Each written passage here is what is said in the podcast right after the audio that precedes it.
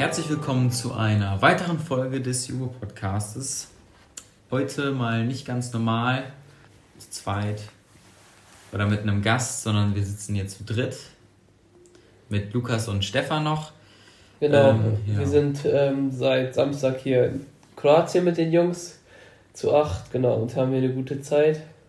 Jo, wir haben hier wirklich eine richtig gute Zeit, richtig gutes Wetter.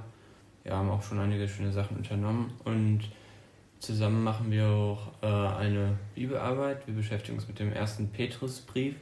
Ja, wir wollten euch mal einmal was teilen, was uns dabei wichtig geworden ist. Genau, ich lese euch einmal kurz die Verse vor, die, die wir meinen. Also 1. Petrus 1, Vers 14 bis 15. Als gehorsame Kinder passt euch nicht den Begierden an, denen ihr früher in eurer Unwissenheit dientet, sondern wie der, welcher euch berufen hat, heilig ist, sollt auch ihr heilig sein in eurem ganzen Wandel. Ja, kurz zum, Kon zum Kontext, dass man das ein bisschen besser versteht. Man kann das erste Kapitel quasi in zwei Teile teilen, einmal von Vers äh, 1 bis 12 und einmal Vers 13 bis 25. Ja, im ersten Teil beschäftigt Petrus sich damit, was wir alles in Christus haben.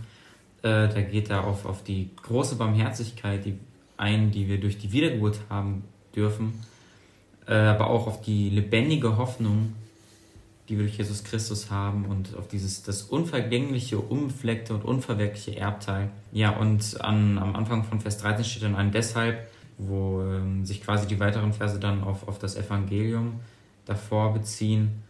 Ja, und dann kommen so einige Aufforderungen, es wird also ein bisschen praktischer. Und da stehen dann auch dieser Vers 14 und 15 drin.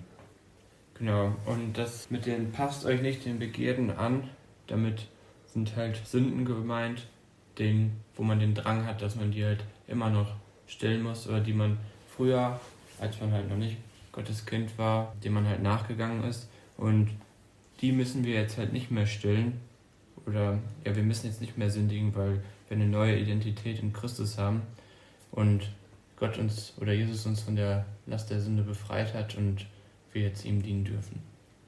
Genau, und jetzt durch Christus sind wir vor Gott heilig, also unser Stand ist wirklich heilig und wir sind gerecht vor Gott, die, die wir die Sünden erkannt haben und uns ihm anvertraut haben. Genau, und äh, unser Zustand ist leider oft noch immer von Sünde geprägt.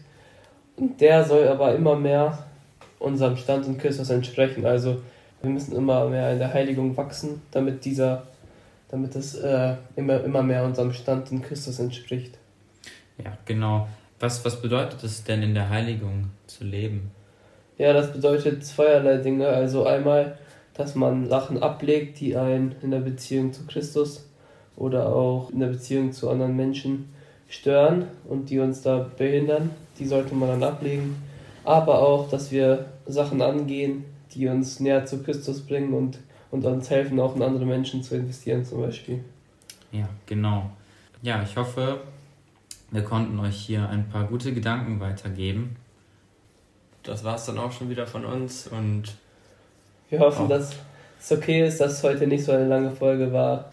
Ja, auf jeden Fall wird es dann in zwei Wochen wieder richtig weitergehen, vielleicht auch ein bisschen länger als heute. Ja. Macht euch ähm, auf etwas gefasst. Genau. Bis zum nächsten Mal. Ciao.